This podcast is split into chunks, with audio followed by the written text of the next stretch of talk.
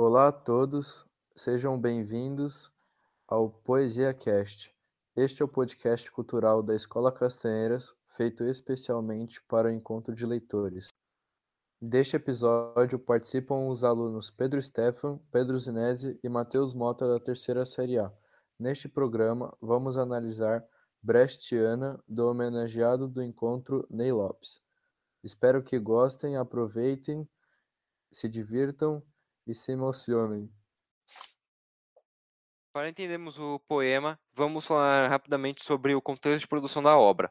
Ela foi produzida é, e publicada por Ney Lopes no Dia da Consciência Negra, com o intuito de celebrar a luta dos movimentos negros contra, contra o racismo no Brasil. Ney Lopes, é, nesse período, ele militava muito sobre a causa afrodescendente no Brasil. E foi por isso até que nos anos de 1970 virou chefe do, de gabinete e superintendente da, de promoção social na Secretaria Extraordinária de Defesa e Promoção das Populações Negras do governo de, do Rio de Janeiro. Poema chamado Brechtiana, em memória de Abdias Nascimento. Primeiro, eles usurparam a matemática, a medicina, a arquitetura, filosofia, a religiosidade, a arte, dizendo tê-las criado à sua imagem e semelhança. Depois, eles separaram faraós e pirâmides do contexto africano. Os africanos seriam capazes de tanta inventiva e tanto avanço não satisfeitos, disseram que nossos ancestrais tinham vindo de longe, de uma Ásia estranha, para invadir a África, desalojar os autóctones, bosquímanos e otentotes. E escreveram a história ao seu modo, chamando nações de tribos, reis de régulos, línguas de dialetos. Aí lançaram a culpa da escravidão na ambição das próprias vítimas e debitaram o racismo na nossa pobre conta. Então, reservaram para nós os lugares mais sórdidos, as ocupações mais degradantes, os papéis mais sujos e nos disseram: riam, dancem, toquem, cantem, corram, joguem. E nós rimos, dançamos, tocamos, cantamos, corremos, jogamos. Agora chega. Para analisar esse poema, nós precisamos entender a interdiscursividade dele.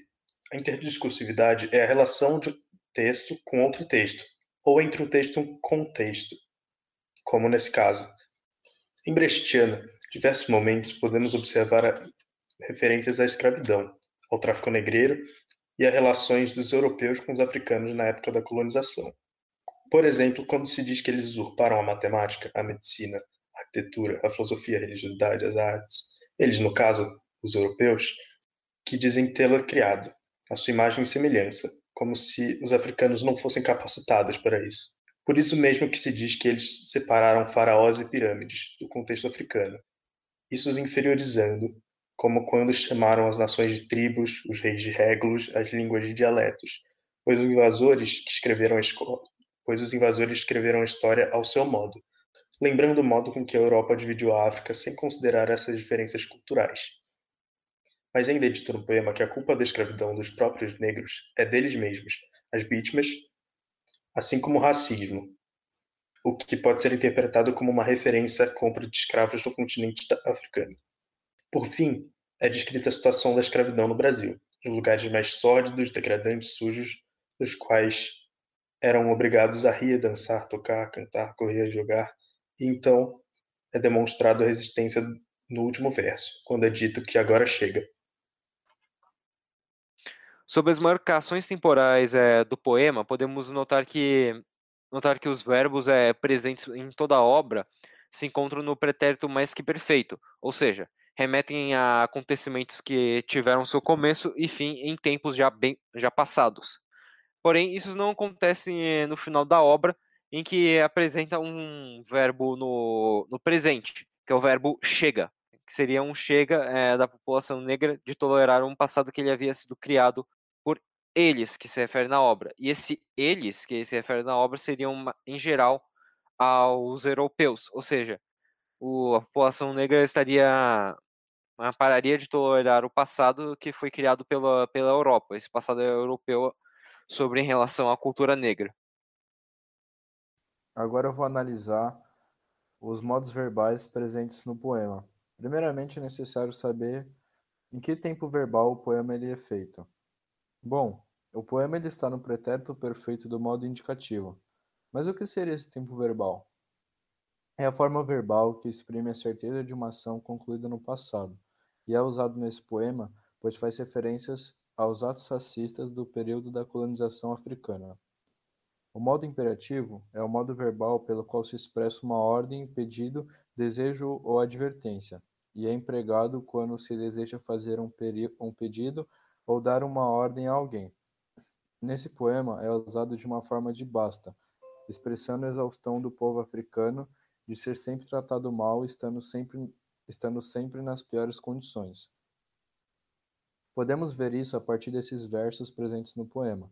Riam, dancem, toquem, cantem, corram, joguem, e nós rimos, dançamos, tocamos, cantamos, corremos, jogamos. Agora chega, agora chega.